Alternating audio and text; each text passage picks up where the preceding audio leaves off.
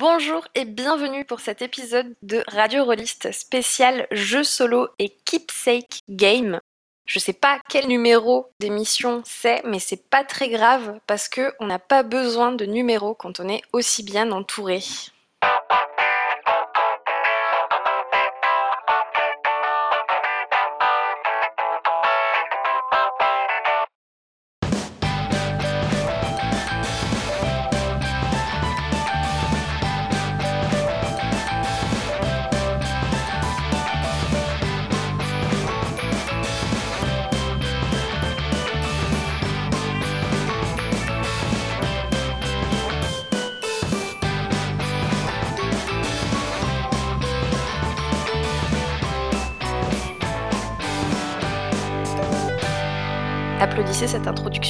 Maintenant, j'aimerais bien que les gens autour de la table avec moi se présentent chacun leur tour. On va commencer par Atlas. Oui, bonjour. Atlas, aussi chroniqueuse euh, comme Lisa à Radio Rollist, et je partagerai avec elle cette merveilleuse chronique sur le JDR solo et l'équipe C'est Games. Et bonjour, bah, c'est Julien ou Sandrone, et moi je suis un intrus aujourd'hui. Voilà. Bonjour tout le monde, c'est Guylaine. Je reviens après un long moment loin des micros de Radio Rollist et ça me fait très plaisir. Bonjour, ben moi c'est Macalis ou Marianne. Je suis contente d'être là et de pouvoir euh, parler avec vous de jeux solo et de Keepsake Game. Alors ben voilà, j'ai hâte. Ah, merci tout le monde. Effectivement, on va parler de jeux solo et de Keepsake Game. Et l'intrus, donc Sandrone, intrus auto-désigné, t'es la première personne à qui j'ai pensé pour parler de jeux de rôle solo parce que tu en écris, parce que tu euh, joues à des jeux de rôle solo et que tu le fais parfois sur Twitch, que tu as même un podcast dédié aux jeux de rôle solo qui s'appelle L'Arpenteur. Du coup, est-ce que tu pourrais nous dire pourquoi est-ce que tu aimes les jeux de rôle en solo? Oui, je peux, parce que c'est bien. Merci Sandro. Merci d'être venu. Merci. Euh, on passe maintenant à la suite. Je crois que quelqu'un a dit à Sandrone au début de l'émission qu'il parlait trop et du coup maintenant il est vexé. mais non, mais il faut parler Sandrone. Mais pas du tout, je suis pas du tout vexé. Je peux développer évidemment. Pourquoi? Pour plein de raisons. C'est difficile à lister, mais en essayant d'être un peu synthétique. D'abord parce que ça me permet de jouer à des choses auxquelles je jouerais pas en groupe, donc d'explorer des terrains de JDR qui sont pas soit pas favorables à être explorés en groupe, soit euh, pour lesquels je me sentirais pas à l'aise de le faire en groupe, voilà, notamment des choses qui touchent euh, à l'intime, à la santé mentale, à des choses comme ça, voilà, ça c'est pas euh, des choses que j'aime faire en groupe. Et parce que c'est un exercice de création qui me plaît énormément, donc c'est vraiment le plaisir, je disais parce que c'est bien, bah c'est ça, le plaisir de pratiquer cette activité-là, sans avoir besoin que ce soit long, sans avoir besoin de mobiliser des gens autour de moi pour le faire. Je pense que c'est mes deux principales raisons, quoi.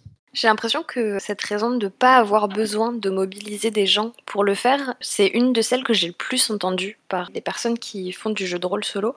Et moi-même aussi, je me dis que si j'aime bien le jeu de rôle solo, c'est parce que je peux jouer quand je veux euh, sans avoir besoin d'attendre que euh, tous mes potes remplissent un framadate. Euh, mais du coup, depuis quand est-ce que tu joues tout seul? Depuis tout petit, je joue tout seul parce que j'ai pas de. Non, bon, sérieusement.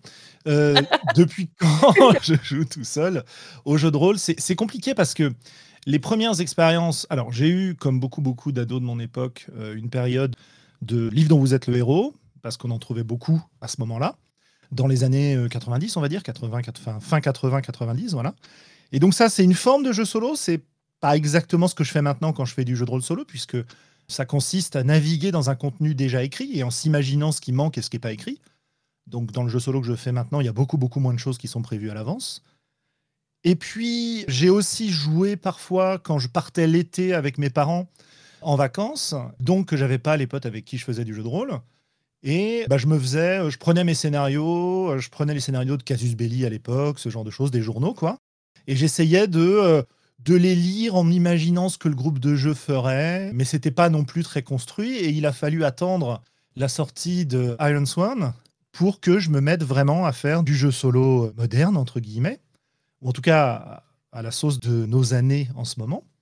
Et bah, j'ai commencé en étant un peu sceptique. J'avais déjà entendu parler de Happy et d'Onanirisme, donc qui sont des jeux indés de, de Kidam, de Cassio Kidam et de Gaël Sacré, hein, respectivement. Mais leur concept m'avait pas attiré, alors qu'Iron Swan, j'étais vraiment en terrain plus connu. Quoi. On me proposait de l'aventure, des règles qui étaient très proches du PBTA, donc j'étais tout à fait, enfin non, du propulsé par l'apocalypse. J'étais très familier de ce domaine-là. Et donc je me suis dit, bah, je vais me lancer. Et pour me donner une motivation supplémentaire, je me suis dit, je vais me lancer et je vais me lancer sur Twitch parce que j'avais envie de faire un peu de Twitch. Et donc, c'était l'occasion rêvée pour me lancer là-dedans. Et ça s'est très bien passé. Et puis, j'ai pas arrêté depuis ce moment-là. Voilà. Ok, trop bien. Mais du coup, euh, est-ce que pour toi, euh, l'origine des jeux en solo, euh, c'est finalement les livres dont vous êtes le héros Ou est-ce que tu penses que c'est deux choses quand même très différentes qui ont une base commune, qui est de jouer tout seul? Alors, je ne suis pas spécialiste de l'histoire du jeu solo. Pour ça, vous allez voir le travail de Angela Kidam et Gaël Sacré dans le numéro, je ne sais plus combien, de Casus. Il faudra aller euh, mettre ça dans les notes. Numéro 37, voilà. Ils ont fait un article dans le numéro 37 de Casus Belli, nouvelle version, dans lequel ils présentent justement tout un historique du jeu. Donc c'est là que vous allez pouvoir aller trouver les origines parce que ce sont des gens qui y ont réfléchi, alors que moi, pas du tout. Donc je ne saurais pas vraiment dire. Je sais que mon expérience de jeu, est très différente dans les deux cas. Voilà, c'est tout ce que je peux dire. Est-ce que tu peux nous parler des différentes expériences de jeux solo que tu as eues et euh, qu'est-ce que ça t'a apporté en tant que joueur de jeux de rôle? Différentes expériences de jeu. Donc on a Iron Sworn dont j'ai parlé, qui m'a beaucoup plu pour jouer devant un public un peu en mode conteur finalement, à faire des dialogues entre différents personnages tout seul, à imaginer des péripéties, à faire confiance au système de jeu et aux mécaniques aléatoires pour générer de l'histoire. C'est quelque chose que j'aimais déjà bien faire parce que je joue euh, sans scénario depuis des années et euh, j'ai du mal à me plier aux contraintes d'un scénario, justement. Donc avoir un jeu où le scénario est généré au fur et à mesure, où l'histoire est générée au fur et à mesure grâce au rebondissement. Et je dirais que ce à quoi ça m'a aidé en tant que joueur, c'est quelque chose que je faisais volontiers en tant qu'MJ, c'est d'accepter de jouer des situations dans lesquelles mon personnage est mis en difficulté, où les échecs sont euh, intéressants pour l'histoire. Alors pareil, hein, c'est pas des choses tout à fait nouvelles pour moi, mais ça m'a vraiment permis, en toute autonomie, de prendre ce concept-là à bras le corps et de me rendre compte comment euh, ça pouvait être intéressant simplement que par rapport à l'envie du moment ou l'humeur du moment. Donc il y a cet aspect-là. Quand j'ai joué à un jeu qui s'appelle By the Sounding Sea, qui est un jeu issu de la jam Wretched and Alone, c'est un jeu solo de journal dans lequel on va jouer avec une tour de Jenga et des cartes. On va tirer des cartes pour générer des événements, en gros. Il se trouve que dans ce jeu-là, on est un membre d'une famille, euh, alors je ne sais plus quelle époque c'est, euh, du passé euh, britannique. En tout cas, renvoyé de sa famille en exil dans une maison au bord d'une falaise dans laquelle l'a précédé la personne qui avait été bannie du clan familial pour son comportement. En gros, le perso a fait une erreur, il a été renvoyé de la famille et envoyé là-bas pour y pourrir, quoi. Et les cartes vont nous vont correspondre à une exploration de cette grande maison où les traces de cette personne persistent et où l'influence de la mer et des puissances insondables qui y habitent vont se faire sentir. Ce jeu-là, ça a été une expérience d'introspection assez profonde par rapport à ce que j'avais choisi pour le personnage, par rapport à ce que provoquait le tirage de cartes.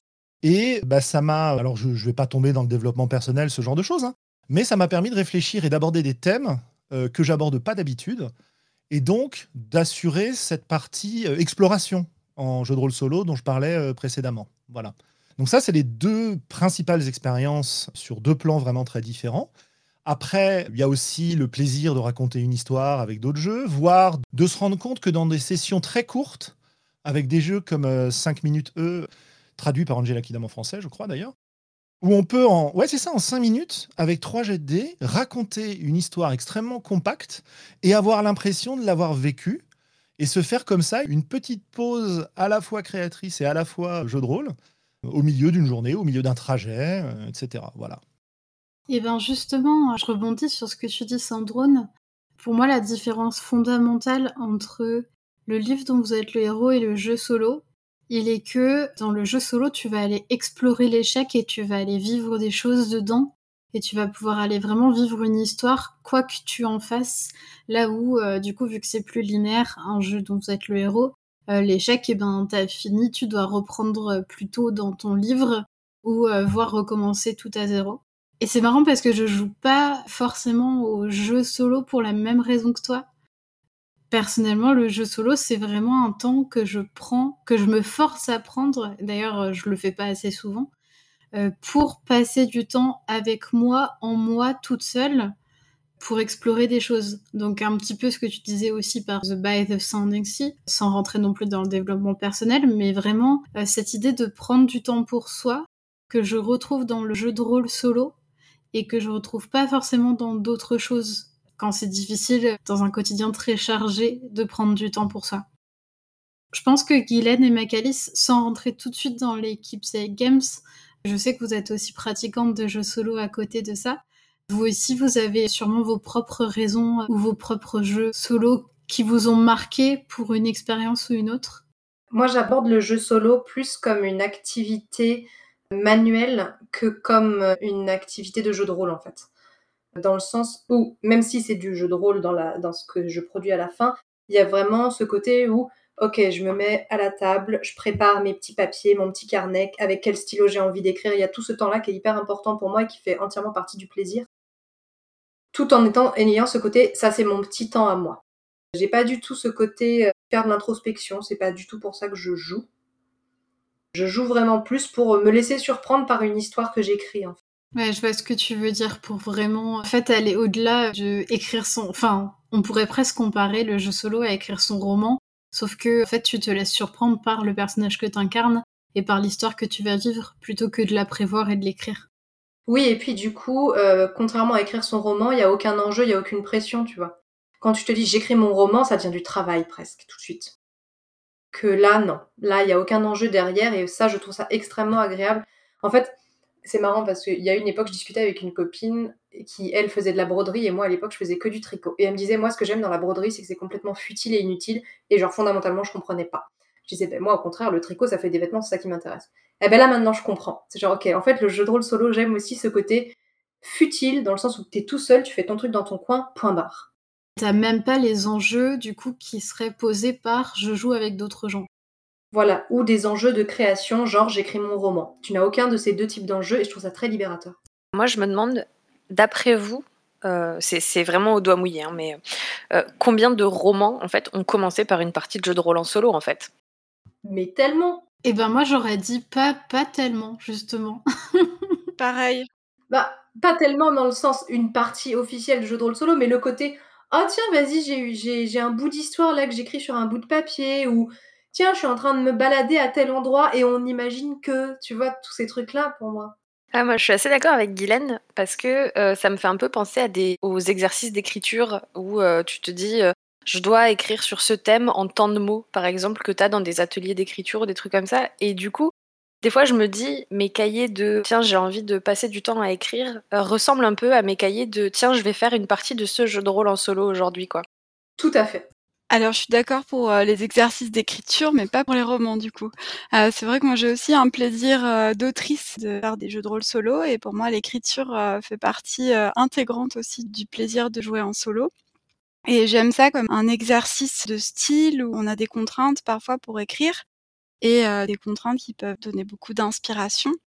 Et du coup, j'aime cet exercice pour ça. Moi non plus, je ne me vois pas trop faire de l'introspection avec ça. Je l'utilise en classe, comme je suis professeur, euh, le jeu de rôle solo, pour euh, faire réfléchir mes élèves. Donc moi, je le fais pas, mais je demande à mes élèves de le faire. Ah ouais, d'accord. et euh, en particulier, j'utilise avec eux les jeux de rôle en 5 minutes. Ça donne lieu à des très belles choses, des choses très intéressantes avec les adolescents. Mais oui, moi je vois pas du tout de roman qui pourrait commencer par un, enfin, qui pourrait peut-être commencer, pourquoi pas, c'est l'expérience que j'ai eue il y a pas très longtemps euh, quand j'ai joué à Après l'accident. Moi, j'ai du mal aussi avec les jeux de rôle solo à me contenter d'un seul jeu en fait, parce que euh, c'est trop directeur. On, en reparlera quand on parlera de The Shape of Shadow. Mais voilà, du coup, au bout d'un moment, en fait, les pistes qui sont données, les contraintes créatrices sont trop ciblées, me mettent trop dans des rails et j'ai besoin d'en sortir. Mon imagination euh, rue et je dois passer à autre chose. Et donc, après l'accident, par exemple, je suis coincée dans ma partie parce que euh, maintenant, je dois aller dans une direction dans laquelle je n'ai pas envie d'aller. Donc, j'hésite à passer à un, jeu un peu plus souple, euh, musée oracle, pour trouver d'autres contraintes créatrices un peu moins rigides. C'est marrant parce que j'aborde pas du tout le jeu solo de la même manière. Alors moi j'aime beaucoup euh, les jeux pour leur cadre. Mais c'est, enfin, j'aborde le monde un peu comme ça. J'aime beaucoup les règles et le cadre des règles pour pouvoir l'explorer et en tester les limites. Et du coup, un jeu solo, j'adore ça pour justement jouer sans enjeu. Je vais pas aller l'utiliser pour euh, m'inspirer pour d'autres choses. Je vais juste vivre ma partie dans son cadre de temps et dans son cadre de règles. Et puis après, elle va être mise de côté. Je vais lui dire au revoir et j'aurai passé un bon moment. Et j'ai un peu l'impression que c'est plus ton expérience aussi, Sandrone. Je sais pas, je sais pas trop comment répondre. Je pensais quand vous parliez d'écrire un roman à partir d'un jeu, même si effectivement euh, les règles sont importantes pour ce qu'elles m'apportent dans le développement de l'histoire et c'est pas tellement pour les tester si tu veux. Voilà, c'est plus parce que ça joue le rôle d'une contrainte qui me permet de fixer des éléments et d'introduire des choses que j'avais pas prévues dans l'histoire. Voilà, je vais dire ça comme ça. Mais ça me faisait penser, je disais, à une émission d'un épisode du podcast euh, Procrastination. Je ne sais pas si vous le connaissez. C'est un podcast qui est euh, sur l'écriture, justement. Et dans ce podcast, il y a un épisode de la première saison qui s'appelle Structurel et Scripturaux, dans lesquels les intervenants du podcast, alors à l'époque, c'était Mélanie Fazi, Laurent Genefort et Lionel Davoust, euh, parlent de deux démarches d'écrivains différentes. Une démarche structurelle dans lesquelles les écrivains vont prévoir à l'avance les scènes qu'ils vont écrire, prévoir les développements, les rebondissements, etc et une écriture plus au fil de l'eau, ce qu'ils appelaient scripturo, si je me souviens bien, j'ai entendu ça il y, a, fort longtemps, et qui correspondrait presque plus à ce qui se peut se passer pour moi dans un jeu de rôle solo, c'est-à-dire que bah, je vais raconter l'histoire des personnages. Dans le jeu de rôle solo, je rajoute des éléments de règles qui vont me permettre de contraindre les événements, mais je ne sais pas à l'avance où je vais, en fait. Et ça, ça m'y fait penser. Et donc, quand on demande est-ce qu'il y a des romans qui ont été écrits à partir de parties solo, je pourrais presque rapprocher cette écriture au fil de l'eau sans prévoir ce qui va se passer de une partie solo quoi. Ouais, je me retrouve pas mal dans tes propos, Sandrone, en effet. Enfin, en tout cas, je, retrouve mon ressenti. Oui, du coup, pour rebondir sur ce que tu dis, Sandrone, euh, en effet, c'est une distinction. Je me souviens justement que quand j'évoluais un petit peu euh, dans la communauté des écrivains francophones, on faisait tout le temps la distinction. Ah, et toi, est-ce que tu es... Alors, on disait architecte et jardinier ou jardinière. Du coup, moi, j'étais plutôt une architecte et quand j'écrivais euh, une nouvelle ou un roman, il fallait vraiment que je fasse le plan en amont. Et pour moi, ça faisait partie du travail, ce que je peux pas du tout faire avec un jeu solo. Du coup, c'est aussi pour ça que pour moi, écrire un roman et jouer à un jeu de rôle solo, ou écrire une nouvelle et jouer à un jeu de rôle solo, c'est deux choses complètement différentes, même dans mon approche, en fait, de pas prévoir ce qui va se passer, en fait tu peux être un peu ton propre MJ, même si moi j'ai pas eu cette, euh, cette expérience, mais il me semble qu'avec euh, Iron Swan, tu peux faire un peu ça. Mais tu peux pas bâtir ton, expérience, le plan de ton expérience en amont, il, me semble. Tu parlais de après l'accident. Justement, c'est là dans ce cas-là, c'est un peu l'auteur qui joue le rôle d'architecte. Et tu as une structure en amont parce que c'est un jeu qui se fait en plusieurs phases, euh, avec un jeu de cartes on va faire en sorte que le jeu de cartes contienne des incitations euh, à raconter des choses dans chacune de ces phases qui se succèdent. Et donc, il y a une structure qui est déjà présente. Tu sais pas trop ce qu'il va y avoir dans la structure, parce qu'il peut y avoir plusieurs histoires qui se déploient. Mais la structure existe déjà. Donc, je me dis que il y a évidemment une limite, c'est-à-dire que tu vas pas pouvoir tout prévoir. Mais je pense qu'il est possible de faire du solo en ayant construit vraiment une structure de récit de ce que tu vas explorer. C'est un peu ce que j'ai fait aussi dans le Temple des Vents. Je dis pas du tout ce qui va se passer. Par contre, comme c'est structuré autour d'un voyage et d'une exploration, je donne les différentes étapes possibles du voyage et ça permet d'avoir une forme de structure à l'avance, mais qui est évidemment pas détaillée au point de détailler l'évolution des relations des personnages, les rebondissements qui vont apparaître, etc. etc. Non, mais c'est intéressant. Du coup, euh, je note, je note. mais après, je suis pas sûre que je voudrais que les deux expériences se rapprochent pour moi, parce que bah, j'aime les deux pour des raisons différentes. C'est marrant que tu dises ça, Sandrone, parce que je crois que c'est justement l'une des raisons qui m'a rebuté sur euh, après l'accident. Je crois que c'est justement ce côté très structuré qui m'a tout de suite euh, un peu euh, oh hmm, ouais non qui m'a fait passer à autre chose. Eh ben, tu peux essayer Une Nouvelle Vie, un jeu que j'ai écrit basé sur après l'accident, pour voir si ça te rebute autant. Ouais, je regarderai ça. C'est marrant que vous parliez de structure parce que du coup, je vais en profiter pour glisser doucement sur l'introduction de la deuxième partie de notre sujet que sont les Keepsake Games, même si on reviendra bien sûr au jeu solo parce que les deux se croisent et, s'entrecroisent, mais parce que les premiers Keepsake Games qui ont été écrits étaient extrêmement structurés. Il y a plein de gens qui nous écoutent qui doivent d'abord se dire mais c'est quoi un Keepsake Game? De quoi on parle? Alors j'ai traduit à la grosse louche une définition tirée d'un des jeux de Ji Chim qui est euh, une des créatrices des Keepsake Games, en tout cas du terme Keepsake Game. Donc, les Keepsake Games viennent d'un terme inventé par Ji Shim et Shingin Kor lors de leur collaboration sur le jeu Field Guide to Memory. Ce sont des jeux qui sont créés dans un dialogue actif et collaboratif entre le game designer et la joueuse, qui ont pour objectif identifié pour la joueuse de fabriquer, à travers sa partie, un artefact beau, mémorable et, c'est important, tangible physiquement. Le premier keepsake game qui a été créé, c'était donc ce fameux Field Guide to Memory, dont Guylaine va pouvoir nous parler en parallèle avec moi. Mais du coup, j'explique juste pourquoi j'en parle maintenant. Euh, c'est parce que ce premier jeu, en tout cas, était extrêmement structuré dans le sens où chaque jour, dans Figure to Memory, on recevait un prompt avec des éléments à faire, des choses à faire pour créer son artefact, pour faire avancer l'histoire, pour interagir avec l'histoire. Et finalement, autant ça laisse une très grande part à l'imagination, à la création et à la narration, mais autant finalement, je, trouve que euh, niveau structuration, il n'y a pas grand-chose de plus euh, guidé comme jeu solo. Guylaine, est-ce que tu as envie de nous parler un petit peu de Figate Memory et de ton expérience avec ce jeu? Oui, tout à fait. Euh, eh bien, en effet, pour moi, ce, ce jeu est trop structuré pour moi. Ça, c'est clair et net. Et je me suis sentie très à l'étroit dans ce jeu. Au début, ça me fâchait un petit peu, puis après, je me suis dit, bah, c'est pas grave, c'est le deal du jeu, tu continues.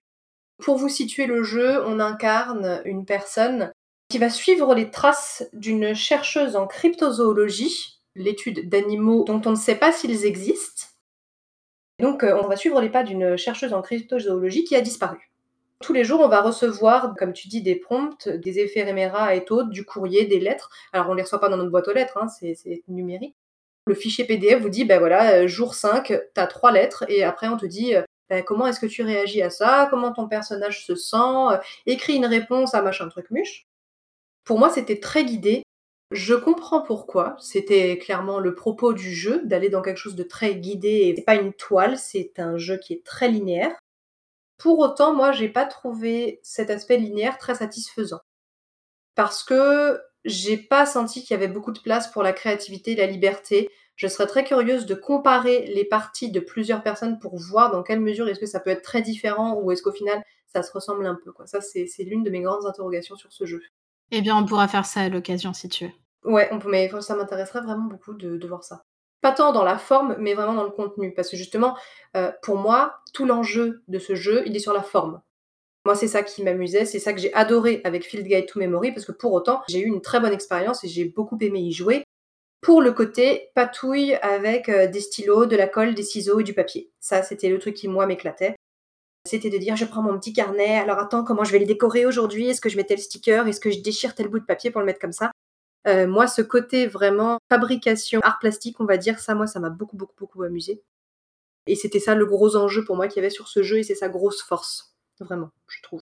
J'ai l'impression que c'est un peu le pari quand même euh, principal des Keepsake Games, on va poursuivre après la discussion avec d'autres Keepsake Games qui vont peu ou prou dire la même chose. Certains vont confirmer cette impression, d'autres euh, dire un peu l'inverse, je pense. Mais pour répondre à ce que tu dis, personnellement, je me suis plongée énormément à l'intérieur de l'émotion de mon personnage, du fait euh, des prompts, du fait de tenir son journal, du fait de répondre aux lettres, de se plonger dans son passé. Et en fait, ça a été une expérience incroyable pour moi, Figate Memory au-delà du bricolage, parce qu'en fait, le bricolage, j'avais pas confiance en moi, je faisais limite, c'était pas toujours satisfaisant par rapport à mes propres attentes envers moi-même. Mais du coup, j'ai vécu émotionnellement quelque chose de fort. Et heureusement qu'à la fin du jeu, il y avait des petits moyens de dire adieu à ces personnages parce que ça aurait été difficile pour moi de fermer ce carnet et de le mettre de côté à tout jamais, tu vois. Je comprends. Et j'ai eu, j'ai eu ma petite larmichouille à la fin, euh, quand tu dis au revoir au personnage. J'ai eu mon petit moment émotion. Pour autant, en fait, il y a certaines choses que j'ai trouvées un petit peu artificielles. Dans le sens où euh, tu es très très guidé dans le jeu, on te dit ce qu'il faut que tu fasses chaque jour. Et il y avait des fois où, mais non, mais moi, mon personnage, il aurait pas envie de faire ça, il aurait carrément envie de faire autre chose. Sauf que le jeu te dit, bah, il faut que tu répondes à machin. Sauf que j'avais pas envie de répondre à machin, des choses comme ça, tu vois. Et j'ai trouvé notamment que la partie correspondance et la partie un peu introspection vers ton personnage, ou globalement, plutôt que de laisser la place pour exprimer euh, des choses à travers ton personnage, on te dit Ok, et alors là, euh, ton personnage, eh ben, il se souvient d'un souvenir qui parle de ça. Vas-y, raconte. J'ai trouvé cet aspect-là un petit peu artificiel et pour moi moyennement satisfaisant. Je sais pas si c'est très clair.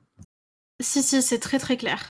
Et du coup, je pense que ça nous amène directement sur un autre jeu, un autre keepsake game, qui est extrêmement dans la même lignée que Forget Memory, qui est The Shape of Shadows, parce qu'il a été écrit de la même manière, avec toujours cette chose extrêmement guidée, avec plus de façons de créer, plus de mini-jeux, plus de réflexion autour de comment interagir avec le jeu, mais qui finalement revient un petit peu à sa même structure narrative de un prompt une journée.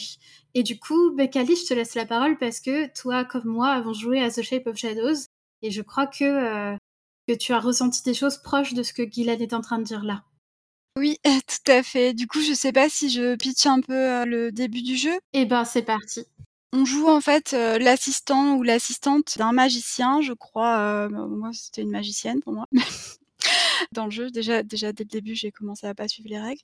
Donc c'est un ou une magicienne, aussi bien sur scène avec un spectacle de magie, mais de magie avec des cartes, avec des tours, etc. Mais qui manie aussi la magie telle qu'on l'imagine, des, des, sorciers, des sorcières, des mages, etc.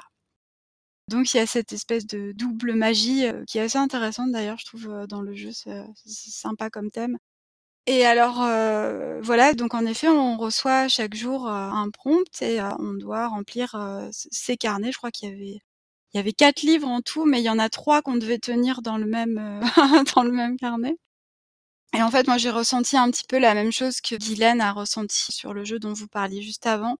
Alors moi, j'adore les contraintes, créatives, mais trop, c'est trop, en fait. Et là, j'étais vraiment, mais complètement enfermée dans ce que le jeu me me proposait c'était vraiment frustrant parce qu'en fait, donc je lisais le début du prompt et puis je commençais mes trucs et là j'avais mon imagination qui vagabondait. Je me disais ah oui et puis je vais faire ça, je vais écrire ça, etc.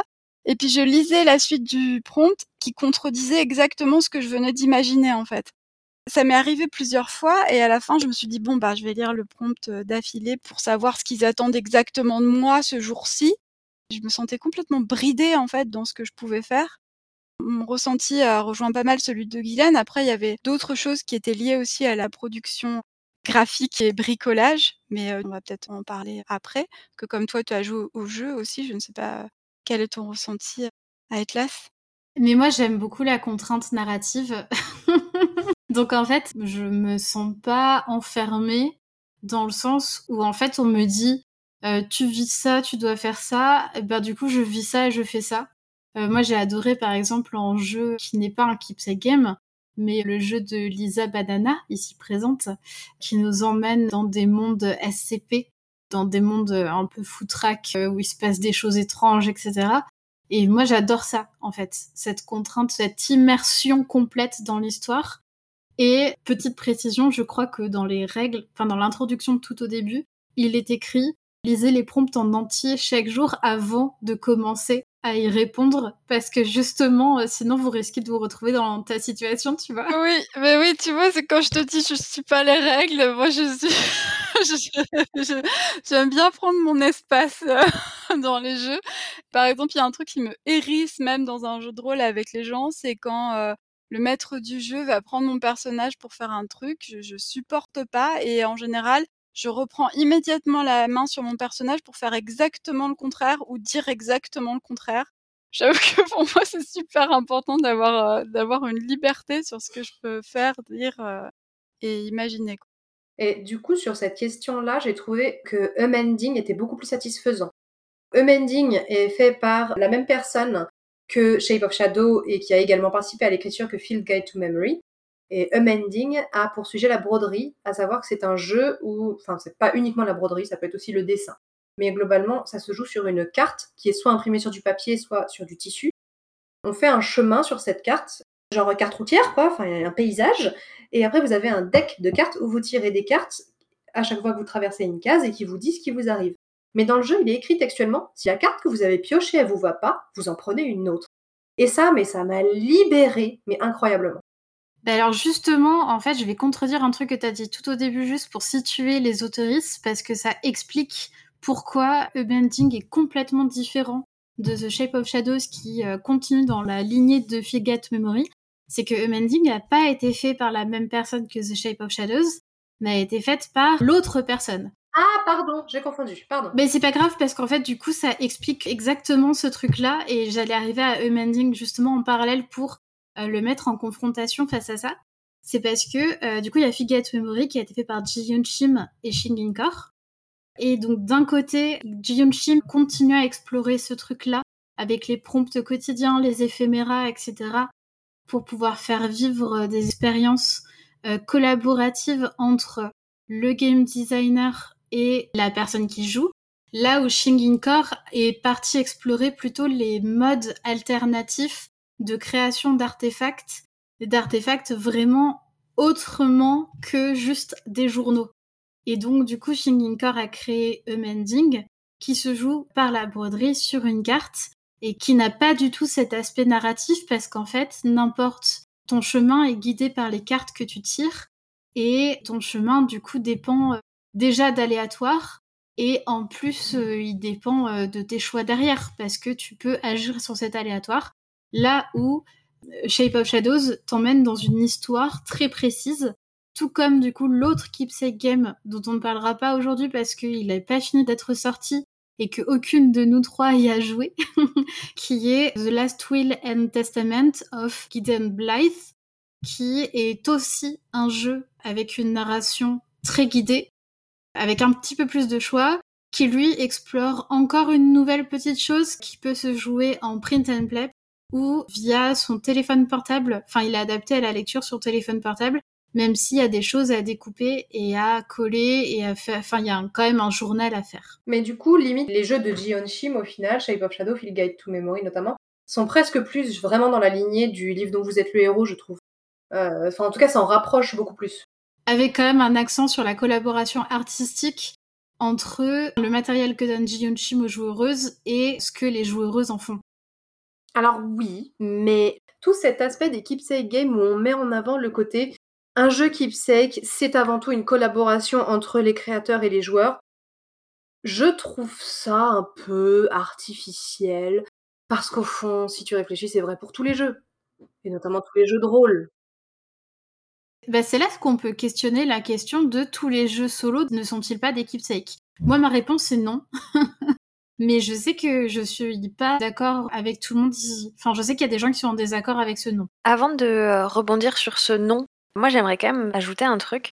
Field Guide to Memory, j'y ai joué, bon je l'ai pas fini, mais du coup j'ai eu un peu ce truc où je me sentais contrainte aussi, et j'ai décidé que c'était pas du tout un problème, que j'allais quand même faire ce que j'avais envie de faire au moment où j'avais envie de le faire, tout en continuant à jouer au jeu, mais en gros en tenant une espèce de page parallèle dans mon carnet où je me notais soit les questions que je me posais, soit la façon dont j'aurais aimé que mon personnage réagisse.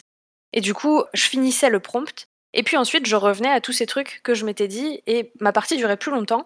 Mais du coup, j'avais un peu l'impression de reprendre entre guillemets la main sur mon expérience du jeu, et du coup bah, de faire un peu ce que je fais dans les jeux solo en général, c'est-à-dire faire un peu ce que je veux au détriment de ce qu'on attend de moi que joueuse.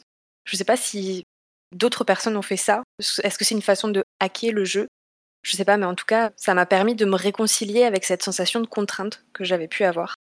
J'ai fait exactement ça. J'ai vraiment exactement fait ça, à savoir que si dans un prompt du jour on me disait écrivez une lettre à bidule et que j'avais vraiment pas envie d'écrire une lettre à bidule, bah, je la hackais la lettre. Donc, euh, soit je me disais, bah non, en fait, je vais écrire un autre, soit, ouais, ok, j'écrivais la lettre à bidule, mais en fait, je faisais aussi autre chose. Enfin, j'ai, hum, il y avait, j'ai sauté un jour. Genre, je, je, vous jure, faut pas le dire en vrai, mais j'ai sauté un jour parce qu'il me plaisait pas, quoi. J'ai, j'ai, ouais, ouais, non, mais ouais.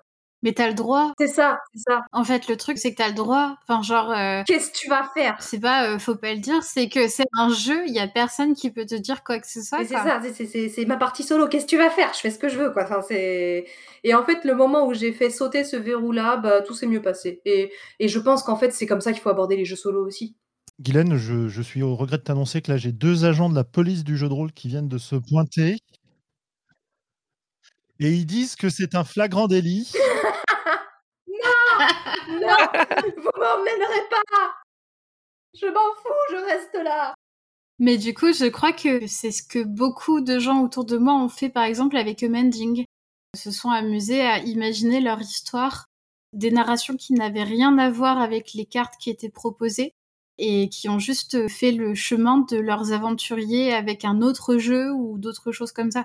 En fait, donc euh, le hack du Keepsake Game est aussi possible. Je me permets d'ajouter que sur Amending, c'est assez facile, entre guillemets. En tout cas, ce jeu est une bonne invitation à faire ça à se dire bah, je l'ai fait pour euh, ce jeu-là en particulier, avec les prompts là euh, que je tirais particulièrement pour y jouer. Mais en fait, rien ne m'empêche de le faire pour n'importe quel autre jeu, solo ou pas solo d'ailleurs, de se mettre à dessiner euh, le parcours de son personnage, que ça soit un parcours physique ou métaphorique, hein, ou bien même de le broder. Et je trouve que c'est chouette parce que bah, il y en a qui tricotent pendant leur partie de jeu de rôle, il y en a qui font des petits dessins, qui tiennent des cahiers et tout ça. En fait, broder pendant sa partie de jeu de rôle, pour se notifier d'un truc qui a été marquant et de le garder quelque part, bah c'est une chouette démarche et je trouve que Mending c'est une chouette invitation à faire ça. Je sais pas ce que vous en pensez. Complètement d'accord. Ouais ouais, tout à fait. pour moi de toute façon, bon, je suis un peu ma conclusion avant l'heure, mais pour moi l'équipe ces games auxquels j'ai joué pour l'instant, je trouve que c'est des jeux hyper intéressants, mais en fait qui me nourrissent pour des idées ultérieures plus qu'autre chose tout le monde le fait déjà en fait. J'ai envie de dire qu'on n'a pas attendu l'équipe Say Games pour euh, griffonner euh, dans un jeu de rôle, euh, dessiner ses personnages. Moi, je me rappelle mes premières parties de Warhammer, j'étais allée acheter une figurine à l'effigie de mon personnage, j'allais la peindre, etc. Et ça faisait partie du jeu de rôle, ça prolongeait le jeu de rôle.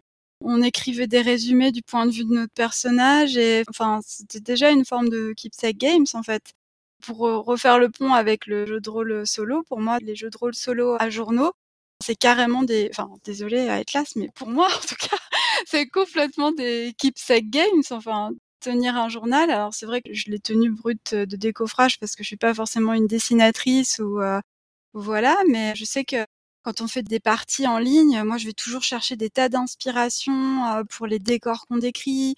Mon personnage, je mets des heures à le choisir pour qu'il soit voilà, en plus maintenant il y a le générateur d'avatar où il y a plein de designs possibles. Euh, comment ça s'appelle euh, Aidez-moi là? Aeroforge. Non. euh, mais ça existe du coup. Donc oui. euh, non, je pense à celui où on peut euh, vraiment faire les, on peut mettre les yeux de son bonhomme, le nez de son bonhomme. et, ah, ça va me revenir. Non, mais il y en a plein. Je pense à Paikru. Oui, c'est ça, exactement. Merci. Et du coup, euh, ben, pour moi, tout ça, euh, quand je compare avec l'équipe Sec Games, je me dis: «Mais en quoi exactement vraiment c'est différent?» à part peut-être que tu as un carnet, donc qui te permet de tout regrouper, pourquoi pas? Mais quand tu joues avec, euh, des personnes, une campagne, surtout en ligne, et ben, souvent tu as un board Miro ou tu as une, un Roll20 et c'est pareil, c'est là où on centralise tous les documents. Des fois, moi, je me dis: «Est-ce que c'est vraiment différent?» bon, je sais pas, il y a vraiment une démarche, il y a sans doute une envie de la part, des joueurs et des créatrices de ces jeux d'axer vraiment le jeu sur la création euh, autre que l'histoire, quoi. Mais pour moi, c'est extrêmement euh, semblable, en fait. Du coup, moi, je me situe entre vous deux. À savoir que je suis plutôt d'accord avec Macalis dans le sens où je pense que rien de tout ça n'est nouveau. Mais je trouve que la particularité des Keepsake Games, c'est de dire, eh ben nous, on va faire que ça, c'est le cœur et c'est le centre du jeu et on assume que nos petits griffonnages, c'est cool. Alors ça, c'est du ressenti personnel, mais j'ai toujours un peu ce côté où écrire dans le carnet, machin truc, il y a un côté où c'est un peu, euh, c'est de la côté, c'est, presque un peu enfantin, machin truc, de faire des collages et compagnie. Que là, il y a vraiment ce côté, non, non, mais en fait, c'est ça le cœur du jeu, et on l'assume, et c'est cool. Pour moi, c'est, on prend des choses qui étaient en périphérie de nos parties depuis toujours, et on les met au cœur. Je me permets de rebondir pour aller plus loin que toi. Et en fait, je pense qu'il y a un vrai problème de compréhension du terme keepsake game dans sa traduction et son application au monde francophone, et même dans sa compréhension euh, dans le monde anglophone aussi. Parce qu'au fond, tout ce que vous dites, je suis à 100% d'accord avec vous. Pour moi, créer autour du jeu, ça a toujours été le cas. Créer au centre du jeu, ça a toujours été le cas. Mais en fait, la démarche de Jion Shim et de Shingin Core, alors là, j'ai l'impression de parler comme une gatekeeper, hein. donc après, je vais me modérer moi-même.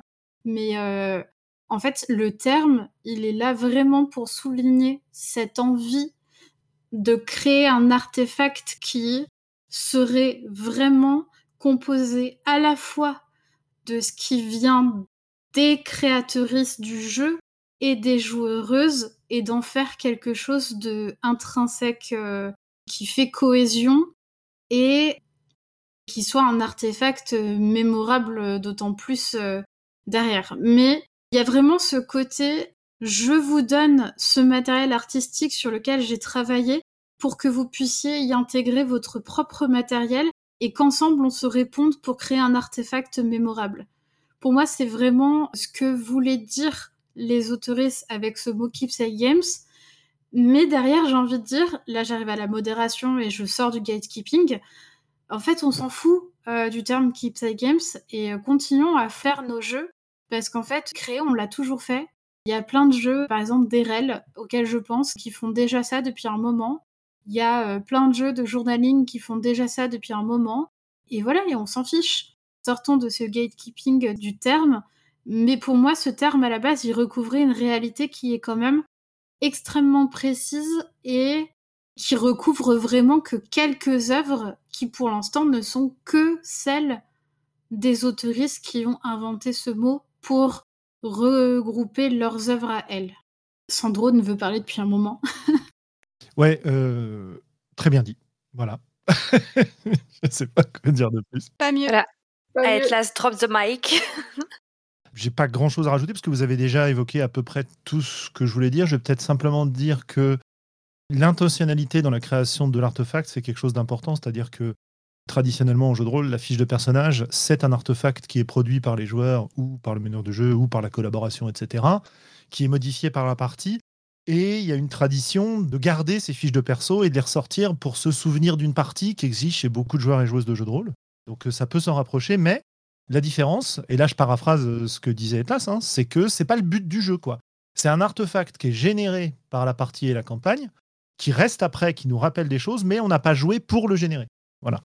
Et ce qui pourrait s'en rapprocher le plus dans les, dans les jeux que je connais un peu plus anciens, c'est Ambre, puisque dans Ambre, jeu de rôle sans dé, basé sur l'œuvre de Zelazny, l'idée était que si les personnes à table euh, créaient de l'art, en gros, entre les parties, ils avaient droit à des XP en plus. Ça pouvait être des dessins, ça pouvait être des poèmes, ça pouvait être des courtes nouvelles, ça pouvait être toutes sortes de choses comme ça. Et donc là, on avait l'espèce d'apparition quelque part d'une création plus ou moins artistique, plus ou moins fabriquée, même si on est plus dans l'immatériel, dans l'artefact immatériel que dans l'artefact matériel, à part pour le dessin. Ça s'en rapproche un peu, voilà. Tu mets le doigt sur les deux termes, je trouve, Julien. Pour moi, la seule particularité du keepsake game, c'est la matérialité. Parce qu'en fait, dire que la créativité du game designer mêlée à la créativité du joueur vont créer quelque chose d'artistique ou quoi que ce mais en fait, ta partie de jeu de rôle, c'est ça. Toute partie de jeu de rôle, c'est ça. C'est juste que c'est immatériel et que c'est quelque chose qui est sur le temps de la partie et dont on garde peu ou pas de traces après, à part dans ta tête. Donc pour moi, la seule différence, c'est que là, ta partie, elle est physiquement représentée par quelque chose, incarné, euh, une carte brodée. Et pour moi, il y a l'intentionnalité aussi de vouloir que ton jeu, son game design soit basé sur le fait même de créer cet objet matériel.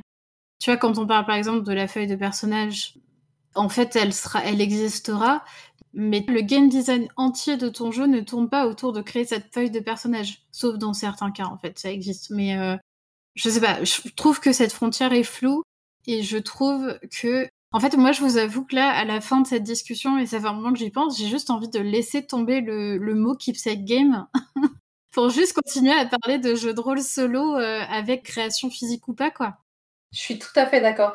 Pour moi, plus que keepsake game, il faudrait juste parler en fait de partie physique, tu vois, enfin, juste pour signifier que ta partie elle est matérialisée par un objet dans lequel il y a enfin voilà, incarné quelque chose, mais c'est tout quoi. Je suis tout à fait d'accord. J'ai une question à vous poser. Est-ce que vous avez déjà fait une partie de jeu de rôle solo sans qu'il n'y ait rien de physique créé à la fin? C'est-à-dire juste une partie dans votre tête?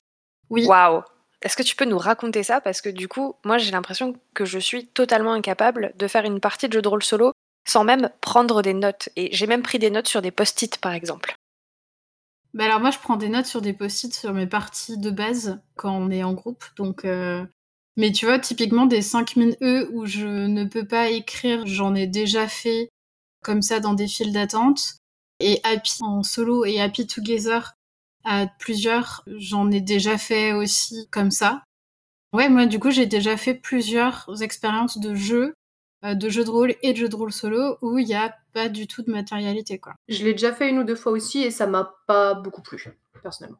parce que tu vois, moi par exemple, les 5 minutes E, même quand j'y ai joué dans des files d'attente, je prenais au moins des notes sur l'outil de notes de mon téléphone portable. En fait, je pense que je pense que ça vient de moi aussi, du coup, qui suis pas capable de jouer à un jeu en solo sans avoir quelque chose de matériel. Pour moi, ça fait tellement partie du jeu que du coup, il faut qu'il y ait quelque chose à la fin pour déjà me rappeler que j'y ai joué, me rappeler à quoi j'ai joué, l'histoire que j'ai racontée.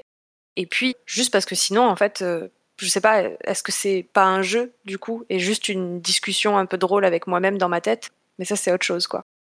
Ah oui, du coup, euh, Happy, oui, c'est un jeu qui demande pas forcément de prendre de notes. Alors, j'y ai pas joué, je l'ai juste lu, mais j'ai parlé avec des gens qui, qui ont joué, mais alors du coup, c'est du on dit, hein, donc je sais pas si ça tiendrait devant un tribunal. En tout cas, ce que j'ai compris, c'est que ça se rapprochait un petit peu d'une expérience de rêve éveillé ou de méditation, en fait. Donc peut-être que le plaisir de jouer euh, se situe un petit peu ailleurs et ne demande pas euh, de création. c'est juste un petit moment où on laisse son esprit euh, vagabonder euh, tout en suivant un, chemin un peu indiqué euh, par le jeu. Je pense que c'est une expérience un petit peu différente, mais en effet qui ne nécessite pas du tout de prendre de notes. Et dans le même genre, moi je m'imagine tout à fait, alors je, pense que je le ferai jamais, hein, mais je m'imaginerais tout à fait jouer à une partie type The Wretched et de enfin de, de faire les communications radio qu'on fait pour euh, appeler au secours, que soit tu écris, soit tu enregistres, etc. Mais je les imagine tout à fait faites juste dans le vide, comme si je parlais à quelqu'un, mais sans jamais les transcrire, parce qu'en fait, je sais que je les relirai ou les re-regarderai jamais. Donc, ça me dérangerait pas de le faire de manière immatérielle, tu vois. Je suis en train de me dire que le côté matériel, dans certains jeux, m'a un peu retenu, justement. C'est presque à l'inverse de ce qu'on est en train de dire. Je pense à un jeu que j'aime vraiment beaucoup qui s'appelle Apothecaria, dans lequel on va jouer l'étudiante, l'apprentie d'une sorcière de village qui a disparu et qui vient prendre sa place pour soigner les maux divers et variés des habitants du village. Et le jeu consiste à recevoir des patients qui vous expliquent leurs problèmes et derrière à aller récolter les ingrédients dans les terres autour du village, puis d'élaborer la recette de la potion, d'écrire la recette et de voir si ça marche, comment ça se passe. Et puis évidemment, il y a toujours des, des invitations à écrire des rencontres, des choses comme ça. Et en fait, j'aime beaucoup jouer à ça. J'en ai joué plusieurs journées de suite, j'ai pas terminé la partie parce que si j'adore écrire la recette en faisant des petits dessins dans mon journal de plantes, d'animaux que j'ai rencontrés, alors je dessine très mal donc ça ressemble à rien, mais c'est pas grave parce que c'est pour moi. Ça me prend beaucoup de temps à écrire et le fait de rédiger cette espèce de compte rendu du jour, bah, c'est suffisamment long pour que finalement je sois un petit peu retenu de continuer parce que je me dis, je vais encore euh, écrire pendant trois plombes pour pas avancer dans l'histoire. Si je le faisais à l'oral, ça irait beaucoup plus vite, mais en même temps, c'est pas trop le principe du jeu. Si je le fais dans ma tête, je vais l'oublier et je vais pas avoir l'impression d'avoir vraiment joué. Donc, il y a un espèce d'effet là, d'effort demandé qui limite un peu mon accès au jeu. Et pourtant, je répète, j'adore ce jeu. Est-ce que tu te forces à faire euh, un jour une entrée? Parce que moi, face à des situations comme la tienne, que j'ai déjà vécu avec Field Guide to Memory, j'ai coupé des journées en deux, tu vois, genre cette entrée-là, que je suis censée faire en une journée, eh ben je la ferai en plusieurs et puis tant pis, quoi. J'arrive pas à faire ça. Mais j'arrive pas non plus à jouer plus de 4-5 jours de suite, tu vois. Après, je perds le fil, je perds l'intérêt. Donc, euh, tous les jeux où tu as euh, un truc à faire par jour et puis tu fais une petite avancée tous les jours, j'ai beaucoup de mal à faire ça. Les seules fois où je l'ai fait, c'est quand j'étais en voyage. Parce que là, quand tu es en voyage, tu as forcément moins de temps que quand tu es chez toi, puisque tu fais plein de trucs en général. Et dans ces cas-là, bah, je me souviens par exemple d'un séjour euh, aux Utopiales à Nantes, dans lequel j'ai réussi effectivement à jouer une journée, une page de journal par jour dans mes premiers tests du Temple des Vents, parce que le reste de ma journée était bien occupé. Mais en dehors de ça, j'arrive pas vraiment à faire ça. J'ai envie de me lancer dans l'histoire. Et c'est compliqué, tu vois, de couper quand j'en ai marre d'écrire pour revenir dessus derrière. Et en même temps, j'ai envie d'écrire plusieurs jours à la fois parce que je suis pris dans l'histoire. Enfin voilà, c'est un mélange de pratiques diverses et variées, quoi. Ouais, mais en vrai, tu fais ce que tu veux. Tu genre Feel Guide to Memory. Ils te disent c'est un jeu qui se joue en un mois. Euh, tu joues euh, une fois par jour. Mais je l'ai fait en je sais pas combien de mois. Il y a des fois, je jouais tous les jours pendant trois jours, puis j'y touchais plus pendant trois semaines, et j'y revenais. Et, au fond, j'ai adoré ce rythme et cette liberté. Mais c'est aussi dit que tu as le droit de jouer comme ça, donc en fait, il n'y a rien d'imposé quoi qu'il arrive. Mais Macalis, tu voulais dire quelque chose?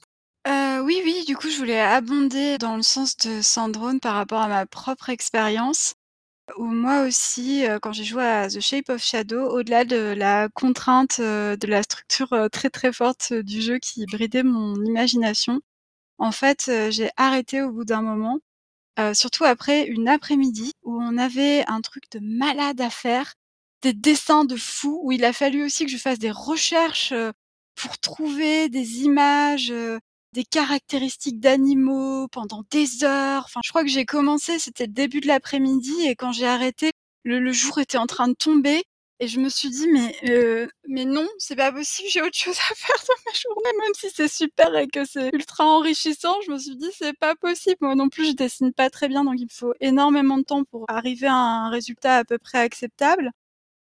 Et, donc je m'étais prise au jeu pour ce jour-là. Et euh, ce qui était bien dans les prompts au moins, c'est que au début, on a la précision de si on va écrire beaucoup, on va lire beaucoup, on va dessiner beaucoup. Donc on peut, euh, on peut se faire une idée au moins du temps qu'on va passer à faire tout ça, à jouer euh, le jour J. Mais après cet après-midi-là, je crois que j'ai reçu le prompt du jour suivant. J'ai vu qu'il y avait encore un travail moyen, ce qui pour moi, euh, pour tout ce qui est dessin, etc., correspond à un travail énorme. Et du coup je me suis dit non ça va pas le faire. Si je veux avoir un résultat correct alors je suis ultra perfectionniste. Je peux pas continuer. Ou alors on verra ça quand j'aurai vraiment beaucoup beaucoup de temps et que j'aurai envie que de faire du jeu de rôle solo et ce jeu de rôle en particulier. Ce qui à mon avis n'arrivera que dans une autre vie et ou une autre dimension. Je suis comme Sandro, moi je peux pas tellement fractionner le travail. J'arrive pas si le jeu me promet de vivre une expérience où je dois faire un journal et une entrée de journal par jour, et eh ben bizarrement, tu vois, ça c'est une des règles que j'aurais envie de suivre, voilà au moins. Ah ouais. Et vous vous mettez vachement la pression en fait. Bah en vrai, moi je comprends totalement ma calice parce que je joue, j'ai joué au même jeu et je sais pas où j'en suis, mais clairement je suis pas à jour. Bon bah le jeu est en pause, donc tant mieux parce que comme ça euh, je prends pas plus de retard. Mais j'ai du mal à me remettre dedans parce que j'étais dans la foulée quoi, donc euh, bah, il y a un moment, j'ai fait une pause parce qu'il a fallu faire des trucs avec du citron et avec de la peinture et, du coup, j'imagine bien. du coup, j'ai fait une pause après ça parce qu'il fallait que ça sèche et tout et en fait, j'ai pas encore repris. Moi, je suis capable de jouer tous les jours au même jeu, euh, mais il faut que je le planifie dans mon emploi du temps et il faut que je me dise, bah c'est parti, tous les jours à telle heure, je fais tel truc. Donc pour l'instant, je l'ai pas refait pour euh, The Shape of Shadows, même si en fait, j'attends que euh, le jeu soit relancé pour pouvoir le faire. Comme ça, je ferai tout d'un coup. Et euh, pour juste revenir à un truc que Sandrone a dit, Sandrone euh, disait que des fois, le fait d'écrire un long truc, ça pouvait te rebuter sur le fait de jouer un jeu. Et en fait, moi, c'est la chose qui fait que j'ai envie de faire certains jeux solo, soit en live, soit de les record et de les monter correctement pour pouvoir les mettre en ligne parce que si je le fais juste pour moi, j'ai pas l'énergie de faire tout ça juste pour moi en fait. Genre euh, notamment je pense à The Red Shed où il y a le jeu de cartes, il y a la tour de Jenga, il y a les enregistrements vocaux ou les trucs écrits dans un journal. En fait, euh, du coup, j'attends de le faire soit en live, soit de l'enregistrer, de le monter correctement pour le mettre en ligne parce que eh ben parce que juste euh, Juste euh, pour moi toute seule, euh, bah, je prendrais jamais l'énergie et le temps de faire tout ça, quoi. Alors justement, ce que j'aime bien moi avec, euh, donc j'ai pas trop testé d'autres Keepsake Games, nommés tels quels en tout cas, parce que j'ai donné mon avis sur le jeu de solo et le rapport avec le Keepsake Game, mais ce que j'ai beaucoup aimé avec The Shape of Shadow, c'est les échanges qu'il y a eu sur Twitter, où on avait plein de gens qui jouaient, qui partageaient leur travail et leur visuel, etc. Et c'est vrai qu'en plus, euh, bon, moi, comme je sais que mon point fort, c'est plus l'écriture et pas le dessin, j'ai pas de souci là-dessus. J'avais pas de mal à me dire, waouh, c'est génial ce qu'il a fait, sans me dire, oh là là, j'y arriverai jamais. J'ai trouvé que les échanges étaient très sympas et euh, en général assez bienveillants euh, entre, en tout cas, les, les gens que j'ai suivis et qui me suivaient. Ça m'a poussé un moment à continuer le jeu vraiment, de pouvoir moi partager ce que je faisais et de regarder aussi ce que les autres faisaient. Voilà, donc sinon, ça m'intéresse ce que tu dis à Atlas Et du coup, je voulais justement poser la question à Sandrone.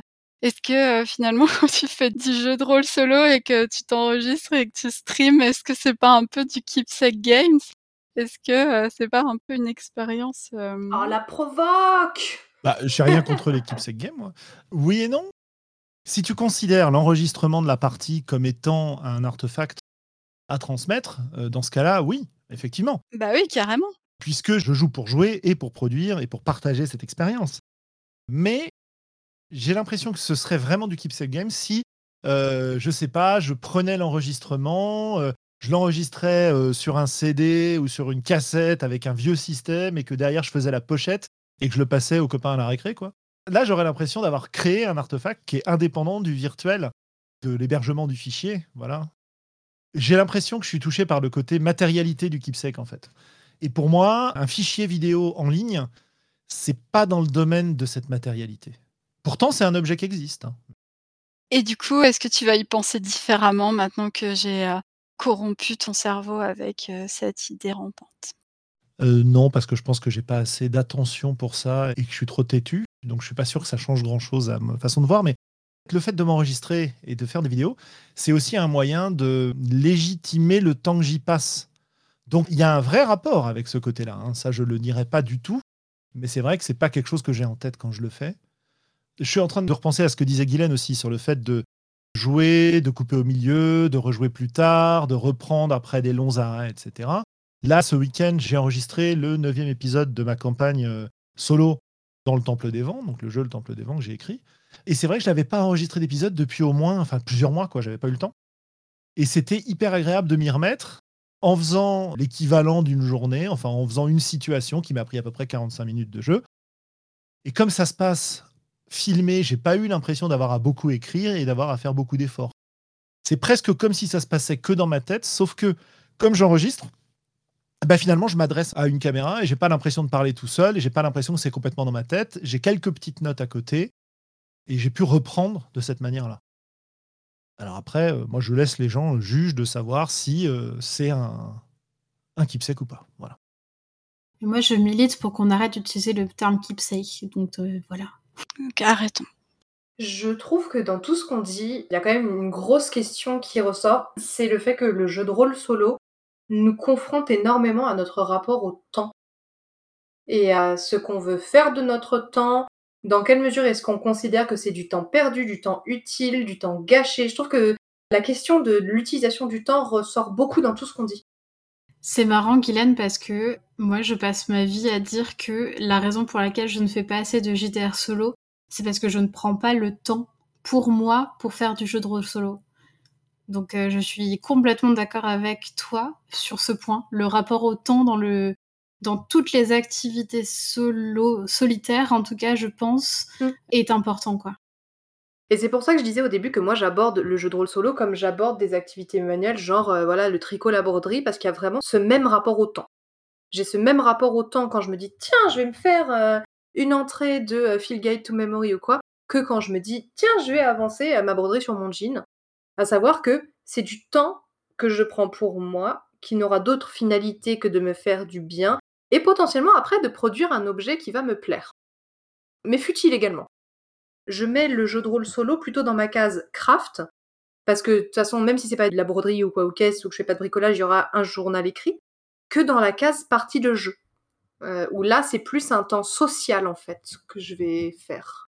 Je rejoins un peu euh, Guylaine sur ce que tu viens de dire. Moi, je conçois aussi le jeu de rôle en solo un peu comme ça, me dire c'est euh, comme si j'avais pris du temps pour lire un livre, pour euh, tricoter une écharpe, pour enfin voilà, faire ce genre de truc que je fais pour moi avec moi-même. Je me permets de rebondir là-dessus. Est-ce qu'il y a une création que vous avez fait pendant un jeu de rôle en solo ou un keepsake game, même si Atlas milite pour la fin de l'utilisation de ce terme, qui vous a rendu particulièrement heureux, fier, ou enfin en tout cas euh, à laquelle vous êtes euh, particulièrement attaché? Ah bah moi, mon carnet euh, de Feel Guide to Memory, et, oh, je milite pour la fin de l'utilisation du mot keepsake en dehors de les jeux qui ne sont pas définis des keepsakes par leurs autoristes. Je, tiens à préciser quand même. Mon carnet de jeux de Feel Guide to Memory, euh, je le garde extrêmement précieusement dans mes affaires. Je le, des fois, je l'ouvre, je le parcours et c'est quelque chose qui provoque des émotions douces en moi et je l'aime vraiment particulièrement. Oui, je pense que moi aussi, mon carnet pour Fieldgate to Memory, j'en suis assez fière et je le trouve cool. Et j'aurais une question à poser après, mais du coup, d'abord, on finit ce tour de table. Pour ma part, en fait, c'est mon journal d'après l'accident, donc du coup, qui n'est pas du tout un keepsake game dans, enfin, défini comme tel par son auteur. Je considère que c'est une production dont je suis assez fière et j'ai envie de continuer. Et j'ai envie de créer un autre artefact avec cette production. J'aimerais bien en fait mettre les jours, les entrées de mon journal, de mon personnage en petits épisodes de podcast pour que ça puisse être écouté et, et diffusé. Tellement j'en suis fière. Ce serait ultra cool, ce serait ultra chouette. Et du coup, Sandrone, on a bien vu que tu laissais les autres s'exprimer, mais est-ce que tu as toi aussi une création issue d'une partie de jeu solo dont tu es particulièrement fière? Pas vraiment. C'est compliqué parce que je joue pas dans cette optique-là la plupart du temps. Et même quand je fais. Tu vois, je disais tout à l'heure que j'avais beaucoup aimé jouer à Petit Carrière. Je suis content d'avoir écrit ce que j'ai écrit, mais j'ai pas forcément l'envie d'y retourner. Je pense que ce dont je. Peut-être pas dont je suis fier, mais qui m'a marqué, c'est cette partie de By the Sounding Sea. Et j'aurais plutôt tendance à vouloir garder le cahier dans lequel j'ai écrit les différentes euh, entrées suite au tirage de cartes, etc et à euh, l'enfermer dans une boîte que personne n'irait jamais lire, mais de le garder parce que c'est précieux, tu vois. C'est euh, parce que ça touche des éléments très très intimes que j'ai pas du tout envie de partager avec d'autres gens, quoi. Du coup, euh, à l'inverse, est-ce que les épisodes que tu as enregistrés de Iron Thorn notamment, est-ce que ce serait pas des créations en soi dont tu serais fier quand même? C'est compliqué hein, d'être fier de ce qu'on crée déjà, donc c'est un problème là. c'est vrai. Ouais. Je sais pas, la satisfaction que j'ai, c'est que les parties que j'ai faites, j'en ai été très content, que j'ai eu des grands moments de roleplay où j'ai pu vraiment m'exprimer comme je peux pas forcément le faire sur une table à plusieurs parce que j'ai pas forcément l'espace pour le faire et parce que euh, ce que je développe pourrait emmerder tout le monde à la table, hein, c'est aussi un des intérêts du jeu solo, c'est pouvoir se lâcher sur des trucs euh, qui peuvent être hyper chiants pour les gens autour de toi. Bon, il y a ça, et il y a le fait qu'il y a beaucoup de gens qui m'ont dit avoir découvert Iron Sworn et euh, le jeu solo à travers ces vidéos. Donc ça, c'est une grande satisfaction aussi. Mais c'est pas une fierté, tu vois. C'est pas euh, j'ai fait une œuvre d'art, euh, j'ai fait une œuvre que je serais content de partager avec des gens. Le fait est que j'ai enregistré des choses que je suis content de partager avec des gens. Mais ça n'a pas du tout le même statut, quoi. C'est plus, regardez, j'ai joué une partie, c'était cool, regardez ce que ça donne si ça vous intéresse. C'est pas le même statut, quoi. C'est pas quelque chose de précieux. Si ça disparaît d'Internet, je serais pas triste, je pense. Internet sera triste, je pense. Une des questions du coup que je me posais par rapport à ça, c'est euh, il y, a, un truc que je voulais faire et que j'ai pas encore fait, c'était à la fin de mes parties de les faire lire à quelqu'un et de voir dans quelle mesure est-ce que c'est intéressant par quelqu'un qui n'a pas joué la partie de le lire ou est-ce que juste c'est chiant à mourir. Est-ce que vous c'est quelque chose que vous avez déjà essayé ou quoi ou qu'est-ce? Justement, euh, Isa Banana a posé la question dans le chat euh, tout à l'heure.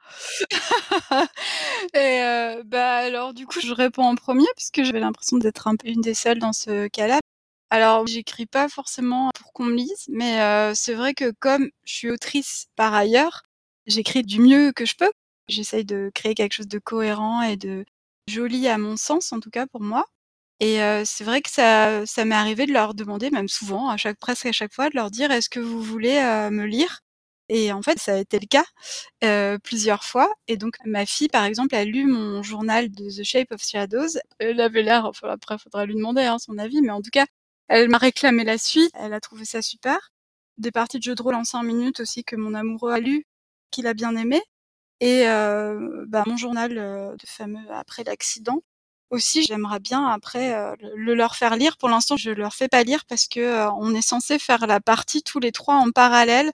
On a fait une création de personnages en commun au début avec euh, comment s'appelle ce jeu un magnifique jeu où tu peux créer ton personnage avec des questions. Évidemment, ça m'échappe. Donc on a fait une création de personnages commune et on est nos trois personnages sont en train d'explorer trois planètes du même système solaire et pour l'instant, euh, nos aventures restent secrètes. On n'a pas fini nos parties, mais en fait, je crois qu'il y a que moi qui vais finir la mienne. voilà, désolé, je, suis. Oui, Session Zéro, exactement, Sandrone, merci. Session Zéro, euh, très bon jeu qui a été traduit euh, en français d'ailleurs et qui est sur Itch.io pour créer ses personnages en, début de session. C'est super, j'adore. Étonnamment, pour répondre à ta question, Guylaine, je pense que si je mettais mon journal de Fieldgate to Memory ou de The Shape of Shadows entre les mains de quelqu'un, personne n'y comprendrait rien du tout. Alors que, euh, alors mon ancienne partie que j'ai jamais finie euh, de après l'accident, euh, c'était sur l'ancienne version et je compte bien faire une version, enfin je compte bien tester la nouvelle version et des jeux qui ont été écrits à la suite, notamment une nouvelle vie de Sandrone. Je pense que ce serait vachement plus compréhensible, en fait, parce que c'est un journal de personnage qui écrit tout ce qu'il fait, tout ce qu'il vit, là où euh, les prompts des Keepsake Games de Ji Shim, en fait, si t'as pas les prompts de l'autre côté, tu comprends pas le carnet, quoi. Tu peux pas comprendre le journal et tout ce qu'il y a dedans. Alors qu'un autre jeu à journal, vu que tu écris tout dans ton journal, quasiment, et eh ben c'est compréhensible. Et du coup, as, dans, typiquement dans ta partie de field guide, t'as pas intégré les prompts à ton carnet? Euh... Enfin non. Ah d'accord. J'ai pas, non non. Pas... Parce que moi j'ai tout imprimé, tout collé dans le carnet quoi. Ah si, bah si, j'ai imprimé les lettres, j'ai imprimé euh, les trucs, mais tu vois les, euh, les questions euh, de pourquoi t'écris telle partie de journal.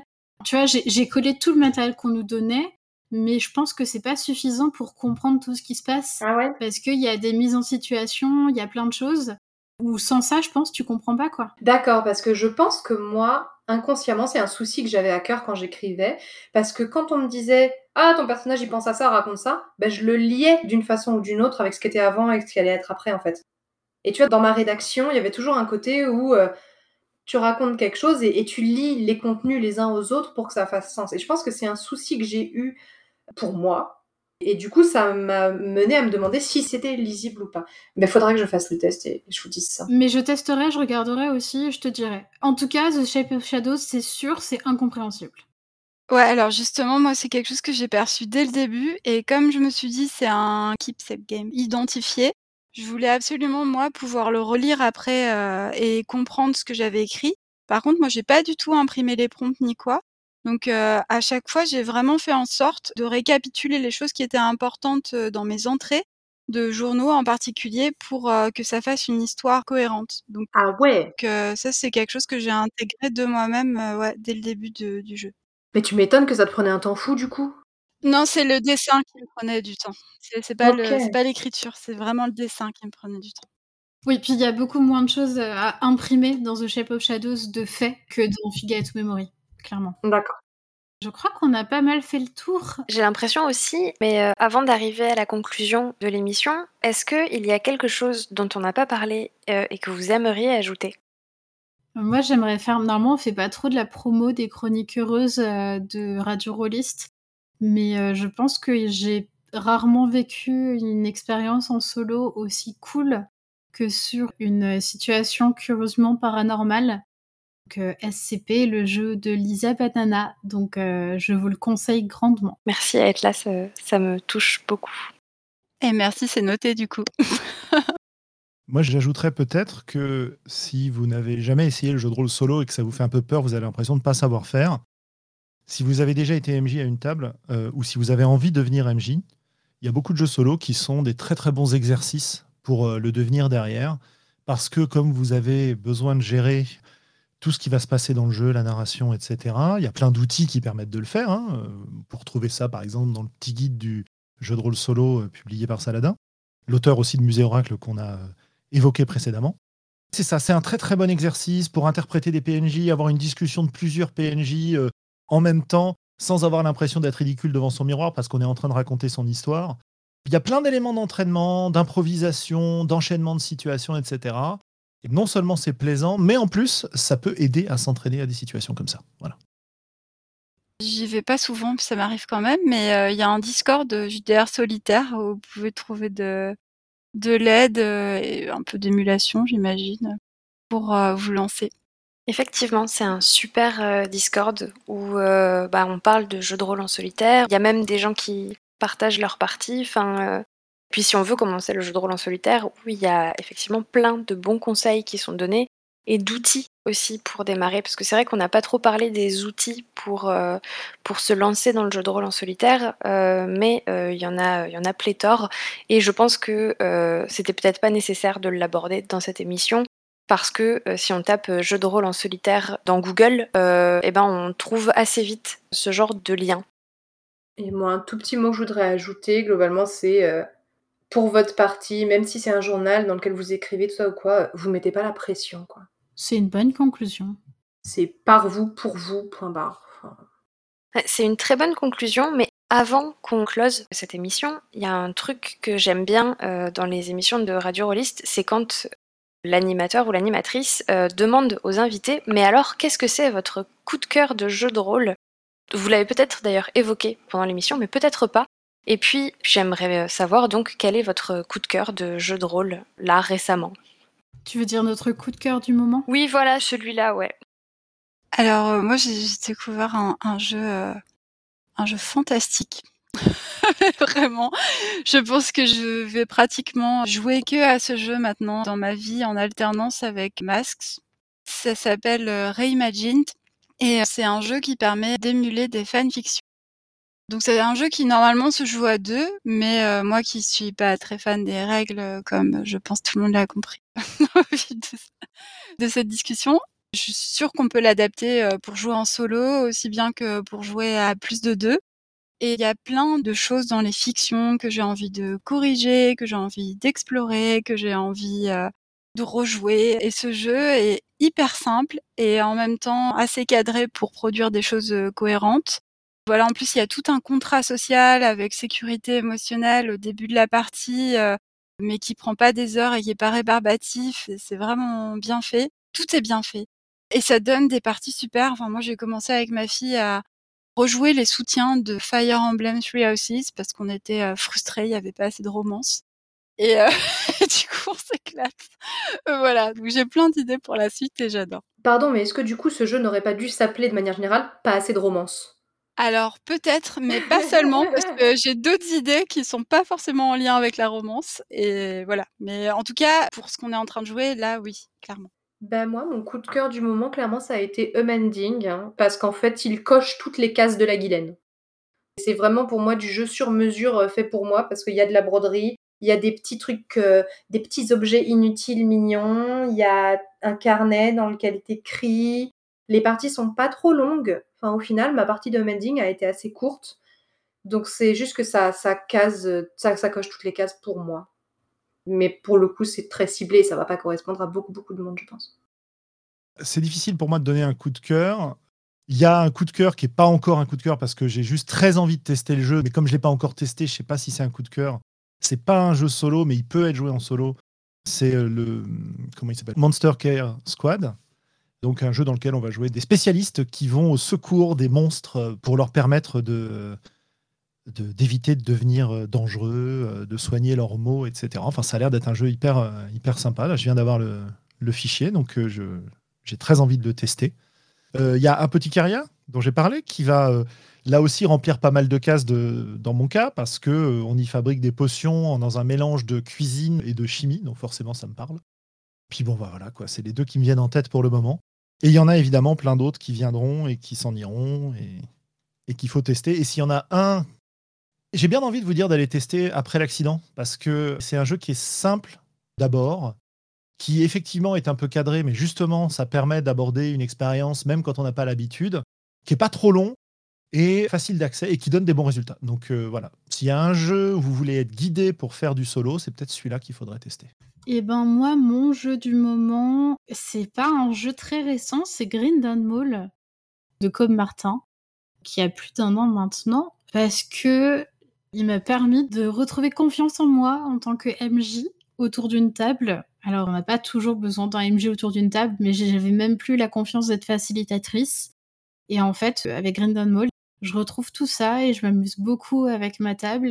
Et c'est vraiment une très très chouette expérience. Donc Green Down Mall, et puis à côté, bon bah Wonder Home, on en parle tout le temps avec Irel partout euh, où qu'on aille, mais ça reste aujourd'hui euh, un des plus beaux jeux que j'ai lu et on va commencer une partie bientôt et juste la création de personnages m'a juste transporté. Donc euh, voilà, Wonder Home. Ben, du coup, je vais clore euh, ce tour de table en parlant de deux jeux. Le premier, euh, bah, on parlait de RL, c'est un jeu de Axolotl, donc qui est le, je sais pas si c'est un label, mais en tout cas pour lequel RL est autrice, qui a fait un jeu Keepsake qui s'appelle Patchwork, qui propose de réutiliser des vieux morceaux de tissu, euh, des vêtements abîmés, de leur redonner un usage et de faire ça autour d'une fiction qu'on se crée. Et je trouve que c'est une idée assez chouette pour inviter au recyclage de ces vieux vêtements et tout ça. Donc euh, je trouve que c'est vraiment une idée euh, hyper cool et elle mérite euh, qu'on en parle. Et le deuxième jeu, c'est un jeu qui a, auquel j'ai joué pour le coup, parce que Patchwork, je n'y ai pas encore joué. Je l'ai lu, mais je n'y ai pas encore joué. Le deuxième jeu, c'est Frame 352, qui est un jeu où on part à la recherche d'un phénomène cryptique ou d'une créature étrange qui sème le trouble dans notre quartier, où euh, la part de hasard est gérée par des pièces qu'on va lancer et ça va dépendre. Si on fait pile ou face, on va avoir, on va aller à droite ou à gauche, enfin voilà, on va prendre des photos de certains éléments qui vont répondre à une question. Est-ce que c'est une rumeur à propos de cette créature ou de ce phénomène cryptique ou bien est-ce que c'est une preuve de son existence? Et euh, au fur et à mesure qu'on avance, on crée ce récit sur euh, les rumeurs et les preuves de l'existence de l'être cryptique. Et finalement, on se retrouve avec un petit album photo d'une promenade qu'on a fait autour de chez nous et euh, à la recherche de quelque chose de surnaturel. J'ai beaucoup aimé jouer à ce jeu et je pense qu'il mérite aussi d'être plus connu qu'il ne semble l'être. Du coup, je pense qu'on est arrivé au bout de l'émission. Je vous remercie à toutes et à tous d'avoir participé et d'être venu discuter avec nous des jeux de rôle en solitaire. Et je souhaite à tous nos auditeurs et auditrices une très bonne écoute. Merci à tous, salut. Merci, au revoir. Merci à vous tous. Merci. Salut.